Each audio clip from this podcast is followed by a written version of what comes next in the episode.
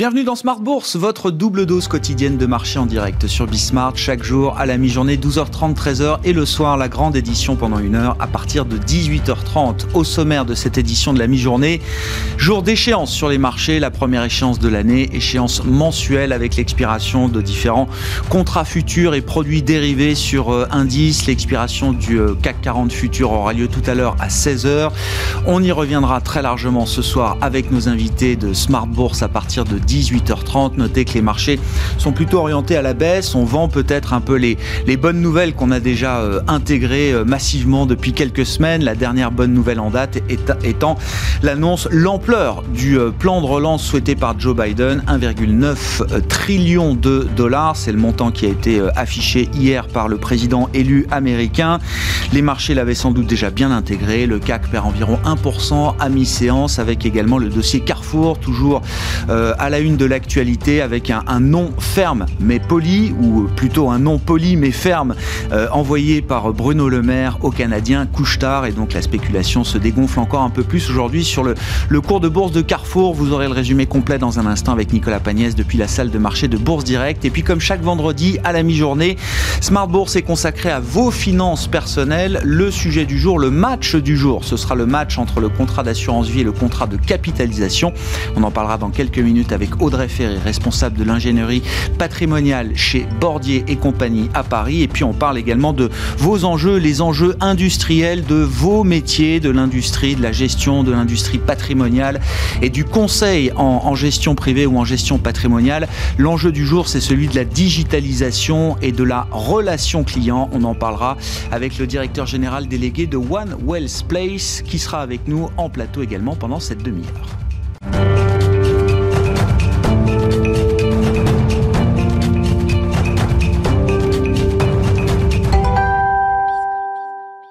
C'est une séance de baisse qui est en cours pour euh, conclure cette deuxième semaine de l'année. Le résumé complet à mi-séance en Europe, c'est avec Nicolas Pagnès depuis la salle de marché de Bourse Directe.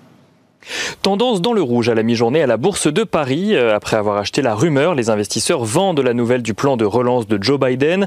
Celui-ci a détaillé hier un plan de relance de 1900 milliards de dollars concentré sur l'aide aux foyers américains, mais aussi les aides aux collectivités locales et aux États, ainsi que le financement de la lutte contre l'épidémie aux États-Unis.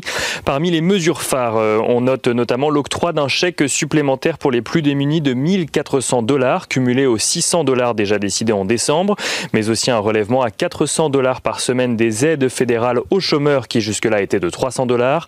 Joe Biden qui a également annoncé qu'il souhaitait financer avec son plan de relance le passage du salaire minimum aux États-Unis de 7,25 dollars à 15 dollars de l'heure. Au-delà du plan de relance, les investisseurs ont également pris connaissance du discours de Jérôme Powell hier dans la nuit à l'université de Princeton. Ce dernier a déclaré que la Fed maintient une politique accommodante et n'envisage pas de remonter des taux pour le moment. En France, les investisseurs ont également en tête le durcissement des mesures de restriction avec un couvre-feu à 18h généralisé, le spectre d'un nouveau confinement comme prochaine étape éloignant un peu plus l'espoir d'une reprise économique à très court terme. Du côté des statistiques, les investisseurs ont pris connaissance des prix à la consommation en France pour le mois de décembre. Ces derniers se sont stabilisés sur un an mais ont tout de même progressé de 0,2% par rapport au mois de novembre. Et au Royaume-Uni, le PIB s'est contracté de son côté de 2,6% au mois de novembre sous l'effet des mesures de restriction. Un recul qui est finalement moins fort qu'attendu, le consensus tablant sur plus du double.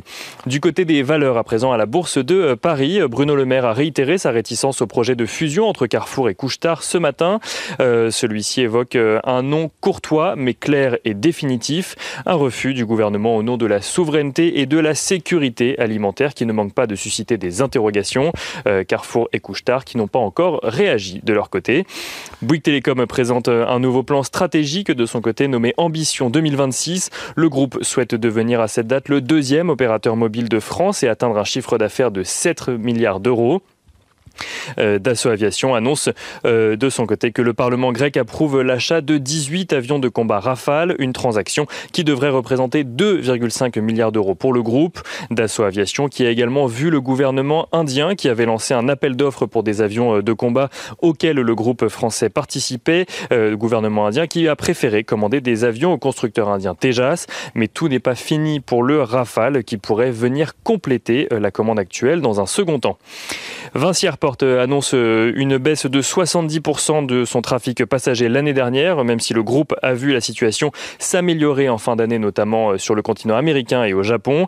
Et on finit avec Valeo, Valeo qui fait état d'un free cash flow d'une valeur de 1,3 milliard d'euros au second semestre, un montant bien supérieur aux 600 millions d'euros attendus, mais pas encore certifiés. On regarde rapidement ce qui se passe du côté des matières premières à présent. Le pétrole qui s'apprécie à la mi-journée en dessous des 55,5 dollars. D'or qui s'apprécie, elle, au-dessus des 1850 dollars. Et l'euro-dollar qui, lui, est juste en dessous du niveau des 1,2150 dollars pour 1 euro. Nicolas Pagnès qui nous accompagne en fil rouge tout au long de la journée sur Bismart depuis la salle de marché de Bourse Direct.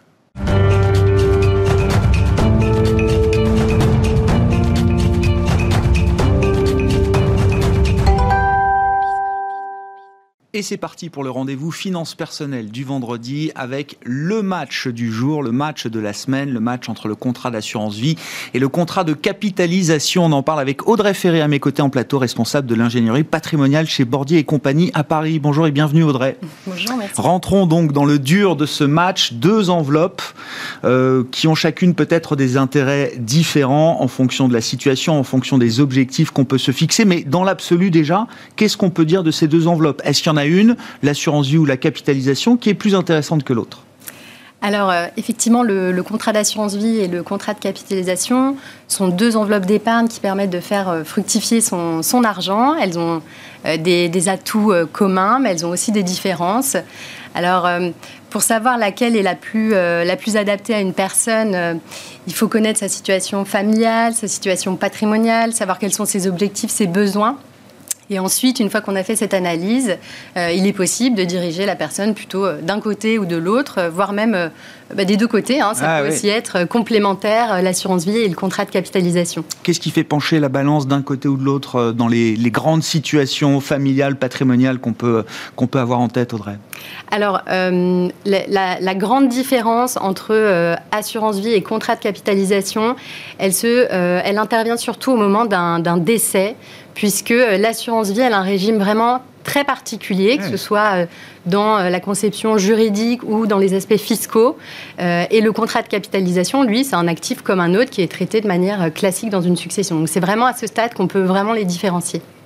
On, l'oublie parfois, mais c'est vrai que l'enveloppe d'assurance vie, c'est une assurance, une assurance vie en l'occurrence, qui est parfois utilisée de la même manière qu'un contrat de capitalisation, Audrey. Mais au moment du décès, c'est là que se fait la plus grande différence. Voilà, en fait, la grande différence entre assurance vie et contrat de capitalisation, c'est que dans le cadre d'une assurance vie, euh, le souscripteur assuré décède, le contrat va se dénouer, donc euh, les, capitaux vont être versés euh, aux héritiers. Alors, Justement, non, aux bénéficiaires qui vont être désignés, qui ne sont pas forcément les héritiers. Alors que le contrat de capitalisation, lui, est transmis aux héritiers. On n'a pas, le pas le choix de désigner des bénéficiaires. C'est vraiment pas fait de la même façon. Et fiscalement, surtout, on a un régime très particulier pour la partie euh, assurance vie puisque, euh, alors ça dépend de la date de souscription du contrat, euh, la date de versement des primes, mais en synthèse, lorsque le souscripteur assuré fait des versements avant ses 70 ans, euh, chaque bénéficiaire va être exonéré des capitaux d'essai reçus jusqu'à 152 500 euros, puis au-delà jusqu'à 852 500 euros, il est taxé à 20% et ensuite à 31,25. Mais c'est à comparer aux droits de succession qui, eux, peuvent aller jusqu'à 60% pour des personnes qui sont non parentes. Ouais. Donc, la grande différence au moment du décès sur la, fiscalité et la transmission effectivement du, euh, contrat. Euh, avant cela, qu'est-ce qu'on peut dire de la, fiscalité euh, en cours de détention, des produits, des supports qu'on peut intégrer dans l'un des contrats et dans l'autre Bien sûr. Alors là, on est vraiment dans le domaine des, points communs entre ces deux types de contrats. Les, points communs, c'est notamment les supports financiers qui vont être les mêmes, mm. fonds euros, les unités de compte. On peut aller trouver ces deux types de contrats auprès de compagnies françaises ou luxembourgeoises. Euh, et euh, c'est vrai que la fiscalité, on, dit que ce sont des enveloppes qui permettent d'optimiser les revenus parce qu'on va euh, capitaliser les intérêts générés sans imposition sur le mhm. revenu. et donc, au moment d'un rachat, on peut être imposé uniquement sur la cote-part des intérêts qui, qui, qui, peuvent être générés. Et, et donc, c'est vraiment intéressant parce que pas de rachat, pas d'impôt. Ouais. Et la fiscalité est la même en cas de rachat aussi, Oui, exactement. c'est la même règle pour le contrat d'assurance vie que pour le contrat de capitalisation. D'accord. Dans quel cas est-ce que le contrat de capitalisation finalement est plus intéressant que l'assurance vie? Alors euh, l'assurance vie, je comprends, il y a la, problématique du décès effectivement et des, bénéficiaires euh, désignés. Pour le contrat de capitalisation, quelles sont les, forces, son intérêt? Alors les forces du contrat de capitalisation, c'est des situations un peu plus euh, spécifiques. Ça va être par exemple pour une personne qui souhaiterait transmettre de son vivant son patrimoine. Là, le contrat de capitalisation est bien plus intéressant parce qu'il va pouvoir être donné, que ce soit en pleine propriété ou en seule, la seule nue propriété. Donc qui conserve l'usufruit pour avoir mhm. des, revenus. Euh, et donc, dans ce cadre, euh, le contrat de capitalisation peut être donné en nue propriété. Si on a plusieurs enfants, l'idéal, c'est de faire un contrat par enfant pour éviter qu'ils soient en indivision sur le même contrat. Parce que quand on est en indivision, il faut avoir, son, il faut avoir l'accord de tout le monde pour gérer. Donc, euh, il peut y avoir des mésententes. Chacun peut avoir envie de euh, de, gérer différemment. Donc euh, voilà, il vaut mieux un contrat par enfant. Et euh, si on met en place un démembrement de propriété, donc usufruit nu propriété, il faut faire une convention dans laquelle on va déterminer les règles qui vont être applicables à l'usufruitier pour avoir le droit de racheter le contrat, donc sortir de l'argent, et aussi savoir qui va déterminer les supports, les modes de gestion, mmh. etc. Donc ça, c'est le premier cas. Le, deuxième cas que, je vois pour le contrat de capitalisation, c'est euh, remployer le prix euh, de cession d'un actif démembré. Donc typiquement, quand on a une succession, on peut avoir un conjoint survivant qui recueille des biens en usufruit, mhm. les enfants en nue propriété, et ils peuvent vendre, par exemple, c'est un appartement, vendre l'appartement, et euh, le notaire peut soit répartir le prix au profit de chacun, soit les, personnes, les héritiers peuvent dire bah non, on voudrait reporter ce démembrement. Et là, le contrat de capitalisation est, très utile avec les deux euh, précautions que j'ai évoquées, euh, la convention d'usufruit nu propriété à rédiger, et puis si on a plusieurs enfants, un contrat par enfant pour éviter tout problème. effectivement, donc des intérêts spécifiques pour le contrat de capitalisation, et puis on le rappelle, l'assurance vie, c'est vraiment l'idée de pouvoir optimiser la transmission en cas de décès c'est ça le. Exactement. En fait, ce qui fait l'atout de l'assurance vie, c'est un très bon outil de transmission du patrimoine, de protection euh, de ses proches en cas de décès, pour plusieurs raisons. Ça va permettre, par exemple, grâce à la clause bénéficiaire, de désigner euh, ses enfants, ses petits-enfants. Donc on peut transmettre sur plusieurs générations. Euh, pour des parents, par exemple, fiscalement, c'est très intéressant vis-à-vis de leurs enfants. Imaginons une famille composée de deux parents et trois enfants. Si les versements ont été faits avant les 70 ans des parents. On va transmettre un capital au global aux trois enfants de 915 000 euros sans fiscalité. Mm. Donc c'est intéressant. Et puis euh, c'est aussi un outil qui va permettre notamment de transmettre aux héritiers des liquidités suffisantes pour payer les droits de succession le moment venu, de manière tout à fait sereine, et éviter de, euh, d'avoir à vendre très rapidement des biens immobiliers ou des titres, alors que ce n'est pas le bon moment, puisqu'on a quand même que six mois pour payer les droits de succession.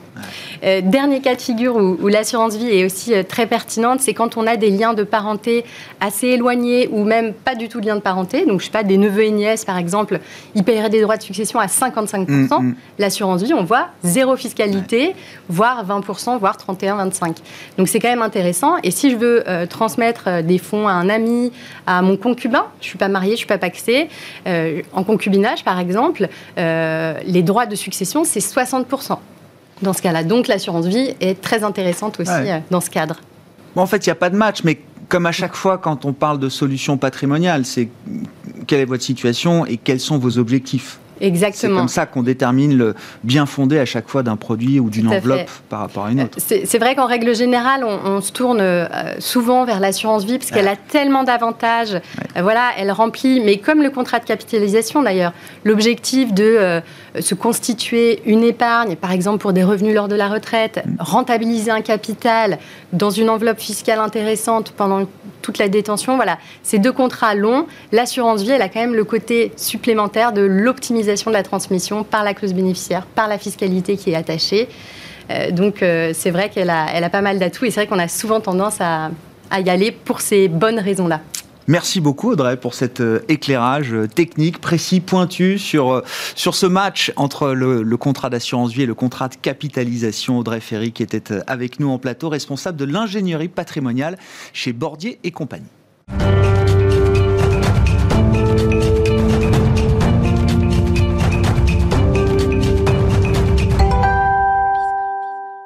Et on prend l'angle à présent industriel pour parler de, vous, de vos métiers, si vous êtes dans l'écosystème patrimonial, de la gestion au sens large, de la gestion privée peut-être plus particulièrement, avec la question euh, du digital et de la relation client. Et c'est Yann Charer qui est à mes côtés pour euh, parler de ce sujet, directeur général délégué de One Wells Place. Bonjour et bienvenue Yann. Merci, bonjour Grégoire. Merci d'être avec nous. Jeune société euh, One Wells Place, c'est ça, fondée oui, en 2017 Tout à fait. Bah, One Wells Place, c'est avant tout une aventure entrepreneuriale et humaine. Euh, nous sommes ce que nous appelons une fintech, c'est-à-dire nous sommes une société technologique et nous nous sommes spécialisés sur les métiers de la gestion d'actifs et de la gestion privée. Donc nous aidons les banques privées, les sociétés de gestion et les conseillers en gestion de patrimoine à réinventer leur expérience client et la relation client. Partant d'un constat, qui est assez dur, je trouve assez sévère, pas forcément intuitif, que le, digital a quand même pénétré ces métiers depuis euh, quelques années, mais n'a pas encore abouti à repenser en profondeur la relation client. C'est-à-dire que la première vague digitale, vous dites Yann, c'était surtout un outil de productivité, on va dire, pour les conseillers, un outil d'aide, notamment face aux questions réglementaires. Tout à fait mais pas forcément pensé pour le cœur de la relation client. Bah, on a fait un double constat. Le premier, c'est qu'effectivement, la relation client en gestion privée, malheureusement, s'est dégradée depuis plusieurs années. Dégradée. Et malheureusement aussi, c'est dû à, effectivement à l'inflation des réglementations européennes qui ont été créées d'ailleurs à juste titre par le régulateur pour mieux protéger les investisseurs, mais aussi mieux encadrer la fourniture de services financiers. Donc ces directives européennes, c'est MIFID 2, DDA, PRIPS.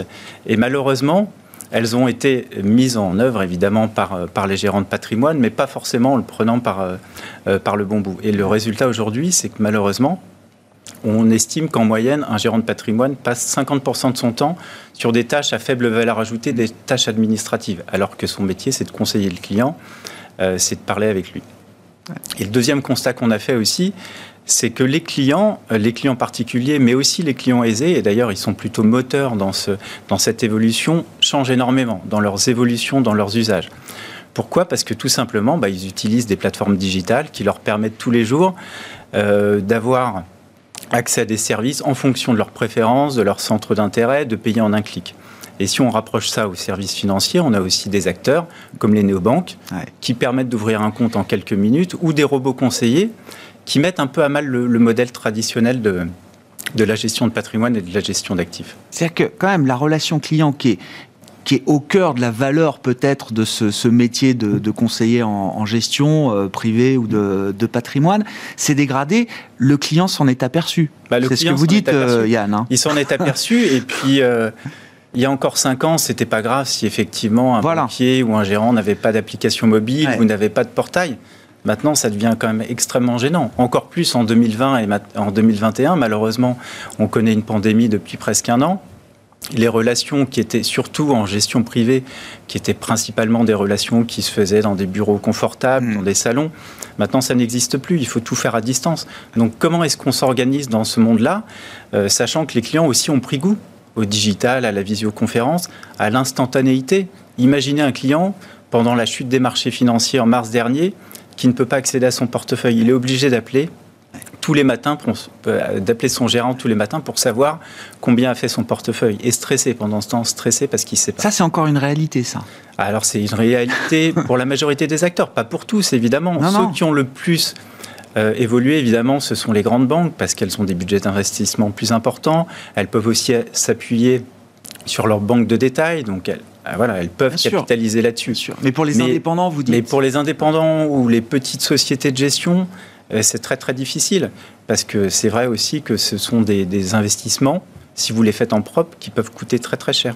Qu'est-ce que vous proposez chez One Well Space pour euh, reconstruire, rebâtir, réinventer euh, la relation client avec la force du digital, Yann? Bah, Justement, nous, notre conviction, c'est que on peut renverser cette spirale négative. C'est pas trop tard, mais il faut déjà appliquer les recettes et les usages en fait qui font les bonnes pratiques. Voilà, les bonnes pratiques qui font le succès des Gafa. Pas besoin de réinventer euh, l'eau tiède. Exactement. Donc appliquer ces bonnes pratiques tout en conservant effectivement, vous l'avez dit, ce qui fait la différence euh, en gestion privée, c'est-à-dire la relation intuitive tout personné. Donc nous, on a créé une solution qui s'appelle Airwells et qui est en fait une solution de relation client justement, qui va permettre à la fois d'offrir aux clients privés une application mobile et au conseiller un portail web qui va lui permettre d'interagir avec ses clients de mieux les connaître aussi.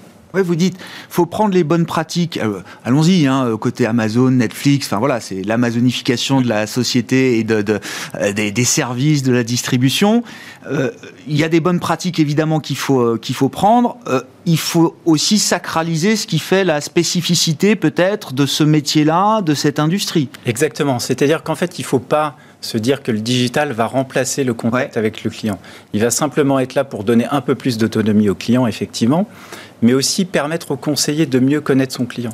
On parlait par exemple de transmission et d'assurance vie. Si vous envoyez des contenus à votre client via son application mobile, vous pouvez savoir en fait ce qu'il va lire, ce qui va l'intéresser. Mhm. Et donc là, vous allez pouvoir le contacter. Et inversement, le client pourra même contacter directement son conseiller en disant Tiens, j'ai lu cet article, il m'intéresse, est-ce qu'on peut en parler? Mais ça veut dire, oui, le, filtre humain reste euh, indispensable dans ces, dans ces métiers. Ça, fait partie des attentes toujours des clients privés ou des clients euh, fortunés, si on prend ce segment de marché, euh, Yann, ou est-ce qu'il y a quand même l'idée que aujourd'hui je suis un client éduqué, sophistiqué, est-ce que j'ai vraiment besoin de mon conseiller pour me dire qu'il faut mettre du Nasdaq ou acheter tel et tel produit bah, C'est ça qui est intéressant avec le digital aussi, c'est qu'on peut finalement varier les parcours clients en fonction fonction du client. Est-ce que c'est un client novice? Est-ce que c'est un client expérimenté? Est-ce que c'est plutôt un client délégataire ou un client plutôt actif, effectivement. Et d'ailleurs, à travers nos algorithmes, on va pouvoir aussi détecter, y compris les changements de comportement des clients, et donc accompagner le conseiller ou laisser effectivement le client en autonomie. Mhm. Et c'est vrai qu'il y a plein de choses maintenant que le client peut faire en autonomie, consulter son portefeuille, euh, s'éduquer financièrement à travers le contenu qui est publié. Visiblement, certains y ont passé beaucoup de temps pendant les mois de confinement. Non, mais Exactement, bah oui, oui. Hein, on, a vu effectivement qu'il y avait un regain d'intérêt pour, euh, pour la bourse. Euh, donc c'est vraiment important effectivement pour les gérants de patrimoine de pouvoir offrir ces services à leurs clients. Et puis il y aura toujours des clients qui auront besoin de parler à leurs conseillers et c'est très bien. Donc par exemple, on a un chat intégré à notre application mobile mm. qui permet de le faire, là aussi de façon sécurisée. Évitons les emails, évitons les WhatsApp qui sont absolument pas sécurisés. Il y, a une question générationnelle qui est très forte. Est-ce qu'il faut un renouvellement de la génération des clients mhm. privés ou fortunés euh, aujourd'hui, le temps que les fortunes se transmettent euh, aux, héritiers? Ou est-ce que non, déjà dans la, base installée de, clientèle, il y a de l'appétit bah, Ça, c'est effectivement une bonne question parce qu'on a toujours tendance à penser qu'en fait, c'est les jeunes générations qui maintenant utilisent le mobile, etc. Mais c'est faux en fait. Euh, toutes les études montrent, y compris sur la clientèle privée, hein, donc je ne parle pas de la clientèle euh, affluente euh, large, que le premier canal de communication et d'interaction avec un client privé, c'est le mobile. Ça l'était déjà en 2018, alors imaginez avec 2020 ce qui s'est passé, mm, mm. c'est encore plus flagrant maintenant quelles que soient les classes d'âge. Alors évidemment, il y a des, personnes moins appétentes, mais c'est plus une question d'âge uniquement. À plus de 50 ans, à plus de 60 ans, on est parfaitement à l'aise avec un mobile, mm. surtout si on a aussi une expérience utilisateur qui est simple. C'est-à-dire que si effectivement vous faites une usine à gaz, bah, ça va être compliqué. Mais maintenant, tout peut être simple. La connexion peut être très sécurisée en étant très simple. Le parcours client peut être très simple aussi. Et alors, concrètement, là, si je reviens effectivement à la proposition de One Well Space, c'est Airwells, hein, c'est ça le produit que, vous avez élaboré, euh, Yann. Ça fonctionne quoi? C'est une, par exemple, c'est une application que les sociétés, vos clients, sociétés indépendantes, vont pouvoir utiliser pour leur compte, c'est ça? Oui. Avec leur propre marque? Exactement. Alors là aussi, on a, où le marché a beaucoup évolué et nous, on a beaucoup travaillé, c'est qu'en fait, c'est déjà avant ce type de projet, ça mettait des mois et des mois, voire ah des années. Ah oui. Aujourd'hui, en fait, une société de gestion indépendante ou un conseiller en gestion de patrimoine a juste à nous appeler ou à le faire directement d'ailleurs sur notre site internet, mhm. puisqu'on les rend autonomes aussi. Il a juste à se connecter et en quelques minutes, en fait, il va créer son environnement dédié, à la fois pour lui, pour sa gestion de la relation client, mais aussi son application mobile client à destination de ses clients, donc qui va être en marque blanche, à ses couleurs, avec sa marque comment vous vous positionnez par rapport aux, grands acteurs, on va dire, de, du, logiciel patrimonial, euh, voilà, les Harvest, Menimore, euh, ceux qui ont voilà, euh, pignon sur rue et qui ont les, grosses parts de marché aujourd'hui. Comment vous vous positionnez par rapport à ces acteurs bah, Effectivement, ce sont des acteurs bon, qui sont présents depuis plusieurs dizaines d'années mmh. pour, pour certains d'entre eux, qui ont effectivement axé leur proposition de valeur principalement sur la productivité, effectivement, des, des conseillers. Et nous, on a voulu vraiment renverser ça. Évidemment, on traite des enjeux de productivité, mais on le, lien, on le lie intimement à la relation client. Mm. Donc à cette expérience client. Euh, ce qui nous différencie aussi, aussi c'est l'ouverture de notre application. C'est-à-dire que maintenant, on peut, grâce à notre application, se connecter aussi à d'autres services, de signature électronique, par exemple, d'optimisation de portefeuille. Donc, ce qui est assez différent de ce qui est proposé aujourd'hui par, par le marché.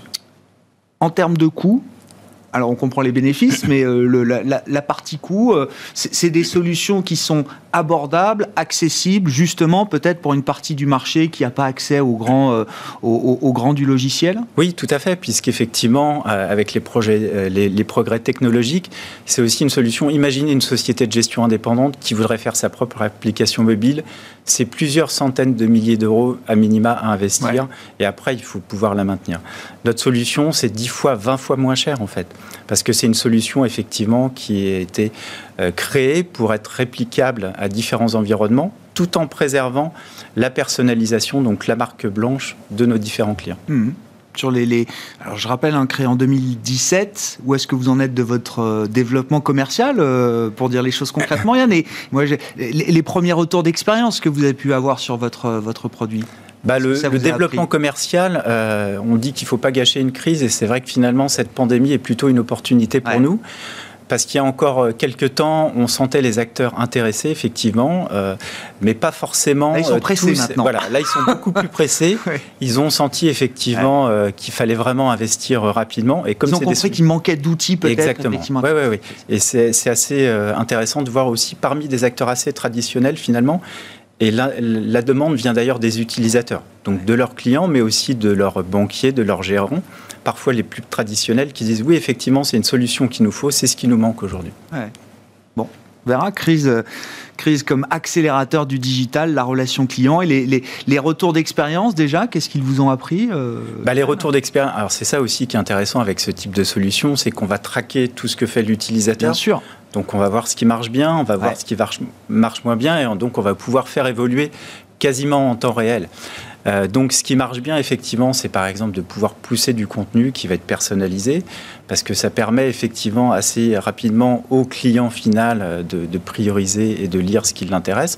Ce qui marche bien aussi, c'est de pouvoir euh, échanger facilement avec, avec son conseiller à travers l'application mobile. C'est aussi le zéro papier, c'est-à-dire partager un document maintenant c'est plus la peine de l'envoyer par courrier. Hein. Vous le scannez, vous le, vous le chargez via l'application mobile. Donc toutes ces fonctionnalités marchent, marchent très bien. Et côté conseiller aussi, on voit que ça les aide énormément dans leur, dans leur relation quotidienne. Donc l'adoption, parce que c'est vrai que ce type d'outil en général était quand même assez mal adopté, parce que assez difficile à utiliser. Là, c'est beaucoup La prise en main. et d'ailleurs, il n'y a même pas forcément de documentation technique en fait. C'est assez simple, c'est tellement simple à utiliser intuitif. Exactement. Merci beaucoup. Merci euh, Yann d'avoir été euh, à nos côtés pour évoquer donc les enjeux de la digitalisation, de la relation client dans ces métiers du, conseil et de la gestion privée. Yann Charrer qui était avec nous euh, à la mi-journée dans Smart Bourse, directeur général délégué de One Wells Place. On se retrouve ce soir en direct à 18h30 bien sûr sur Bismart.